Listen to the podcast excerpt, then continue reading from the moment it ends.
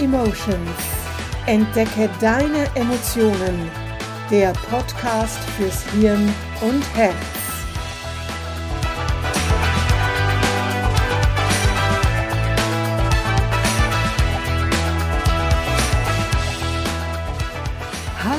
Willkommen bei einer neuen Podcast-Folge von Mind and Emotions. Entdecke deine Emotionen.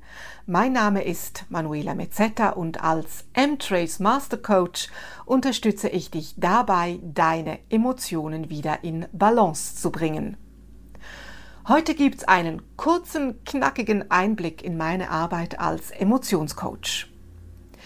Meine Klientinnen und Klienten kommen mit den unterschiedlichsten Themen zu mir. Wegen Lampenfieber, Prüfungsangst, wegen des Gedankenkarussells, das sich ewig dreht, bei Blockaden im Zusammenhang mit dem Job oder der eigenen Selbstständigkeit oder mit Themen, die mit Zugehörigkeit zu tun haben, ähm, wegen einer imaginativen Familienaufstellung oder aber auch wenn negative Glaubenssätze vorhanden sind, die meine Klientinnen und Klienten daran hindern, beruflich oder auch im privaten Bereich weiterzukommen. Ein Emotionscoaching kann in all diesen und noch viel mehr Bereichen unterstützend wirken. Vielleicht hast auch du ein Thema, das dich schon seit längerem immer wieder beschäftigt, wenn du das Gefühl hast, dass jetzt die Zeit ist, das anzugehen und du mit dem Gedanken spielst, in ein Emotionscoaching zu investieren, dann gibt es nur eine einzige Voraussetzung, die du erfüllen musst. Du musst bereit sein, in dein Inneres zu blicken und dich auch mit unangenehmen Emotionen auseinanderzusetzen. Das heißt, sie zu fühlen, zuzulassen und sie auszuhalten. Die dysfunktionale Emotion, also diejenige Emotion, die das Bedürfnis, das sie erfüllen soll, eben nicht erfüllt, sondern gewissermaßen über das Ziel hinaus schießt, gilt es wieder zur funktionalen Emotion zu machen, sodass die innere Balance wiederhergestellt ist. Angst ist ein gutes Beispiel.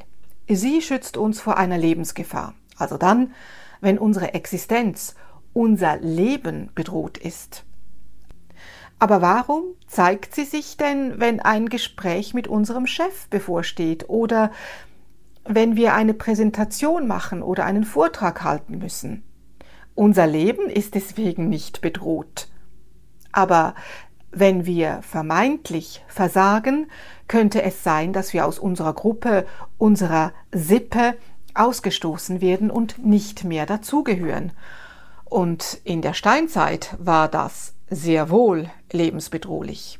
Natürlich leben wir nicht mehr in der Steinzeit, aber der Teil unseres Gehirns, in dem Emotionen entstehen, schon. Das ist jetzt natürlich alles sehr vereinfacht wiedergegeben. Die sprachlich-kognitive Ebene unseres Gehirns, also dort, wo der Verstand sitzt, der präfrontale Kortex etwa hinter unserer Stirn, ist die neueste Errungenschaft in der Entwicklungsgeschichte des menschlichen Gehirns. Und manchmal hapert es eben mit der Zusammenarbeit oder mit der Kommunikation zwischen alt und jung. Und da jeder Mensch einzigartig ist, wird beim einen, um ein Beispiel zu bleiben, die Angst in gewissen Situationen dysfunktional, während der andere in derselben Situation furchtlos ist. Die unangenehmen Emotionen wie Angst, Trauer, Wut, Hass, Neid, ein geringes Selbstwertgefühl etc. sind dann so stark und übergroß, dass sie im wahrsten Sinne des Wortes den Verstand ausschalten. Im Emotionscoaching geht es einerseits darum zu lernen, wie man mit dysfunktionalen Emotionen umgeht, wenn sie sich wieder zeigen, also in dem Moment quasi den Verstand wieder einzuschalten. Andererseits lassen wir im Coaching die unangenehmen Emotionen zu, die man ansonsten allzu oft wegdrückt. Bloß die Angst nicht hochkommen lassen, bloß keine Wut zeigen, weil du wahrscheinlich als Kind gelernt hast, dass man seine Wut verstecken muss. Bloß nicht traurig sein und auf gar keinen Fall, unter keinen Umständen weinen. Im Coaching darf alles sein. Du darfst, du musst sogar die Angst, die Wut, Trauer, den Hass, den Neid spüren. Und du darfst ganz bewusst den Verstand ausschalten und den Emotionen Raum lassen. Denn sie wollen dir etwas sagen. Höre ihnen doch auch mal zu. Und du darfst nie vergessen, sie wollen nur das Beste für dich. Genauso wie du die unangenehmen Emotionen im Coaching spürst, darfst und musst du natürlich auch die angenehmen fühlen. Freude, Selbstbewusstsein, Stolz, Liebe, Entspannung, Dankbarkeit, Leichtigkeit, Ehrfurcht, innerer Frieden, Flow, Grit und, und, und. Im Emotionscoaching arbeiten wir mit Emotionen. Bei meinen Klientinnen und Klienten lassen sich damit Blockaden lösen, die schon seit Jahren, sogar Jahrzehnten da waren.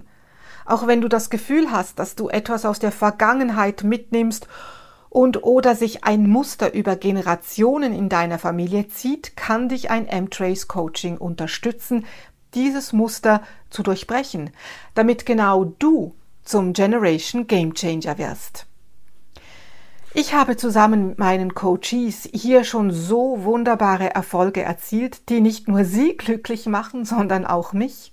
Zu sehen, wie bei jemandem die Last von Jahrzehnten abfällt und dann in das strahlende Gesicht und die leuchtenden Augen zu blicken, lässt mich tiefe Dankbarkeit und, ja, Ehrfurcht spüren. Damit dieser Erfolg nachhaltig ist, darfst du nach den Sitzungen an dir weiter, weiterarbeiten. Denn das Emotionscoaching ist nicht eine Pille, die du dir einwerfen kannst und dann ist alles gut. Hier geht es eben nicht darum, Symptome zu bekämpfen, sondern zur Ursache vorzudringen, der Emotionsspur zu folgen. Probleme kann man niemals mit derselben Denkweise lösen, durch die sie entstanden sind, sagte Albert Einstein. Genau deshalb solltest auch du für dich in ein M-Trace Coaching investieren, denn es ist lebensverändernd. Nicht nur für dich, sondern auch für die Mitglieder deiner Familie, deine Kolleginnen und Kollegen am Arbeitsplatz oder im Verein, für deine Angestellten. Zudem wirst du durch ein Emotionscoaching nicht nur dir selbst gegenüber, sondern auch gegenüber deinen Mitmenschen empathischer. Gerade als Führungskraft kann es nur von Vorteil sein. Erstens hast du auf deine Mitarbeitenden dann eine andere Strahlkraft und zweitens fällt es dir leichter, sagen wir mal, erste Signale bei deinen Mitarbeitenden zu erkennen, um sie unter vier Augen mal sanft darauf anzusprechen, ob alles in Ordnung ist. Und vor allem lässt du dich da nicht mehr mit einem Ja klar abspeisen, weil du eben siehst, dass dem nicht so ist. Emotional Leadership fängt bei dir an und überträgt sich auf dein Umfeld. Gerade in der heutigen Zeit ist Emotional Leadership notwendiger denn je. Und wenn du jetzt die Beschäftigung mit Emotionen und die Bedeutung des Wortes Emotion immer noch gleichsetzt mit dem negativ konnotierten emotional sein und mit irgendwie Begriffen wie Heulsuse oder Aussagen wie sei doch nicht immer so emotional, dann darfst genau du genauer hinschauen. Werde auch du zum Emotional Leader. Wenn du eine ruhige Minute hast, überlege mal. Welche Emotionen blockieren dich? Machen dass du nicht weiterkommst, dass du nicht für dich einstehen kannst, dass dich Ängste plagen, du dich nie entscheiden, dich nie richtig entspannen kannst?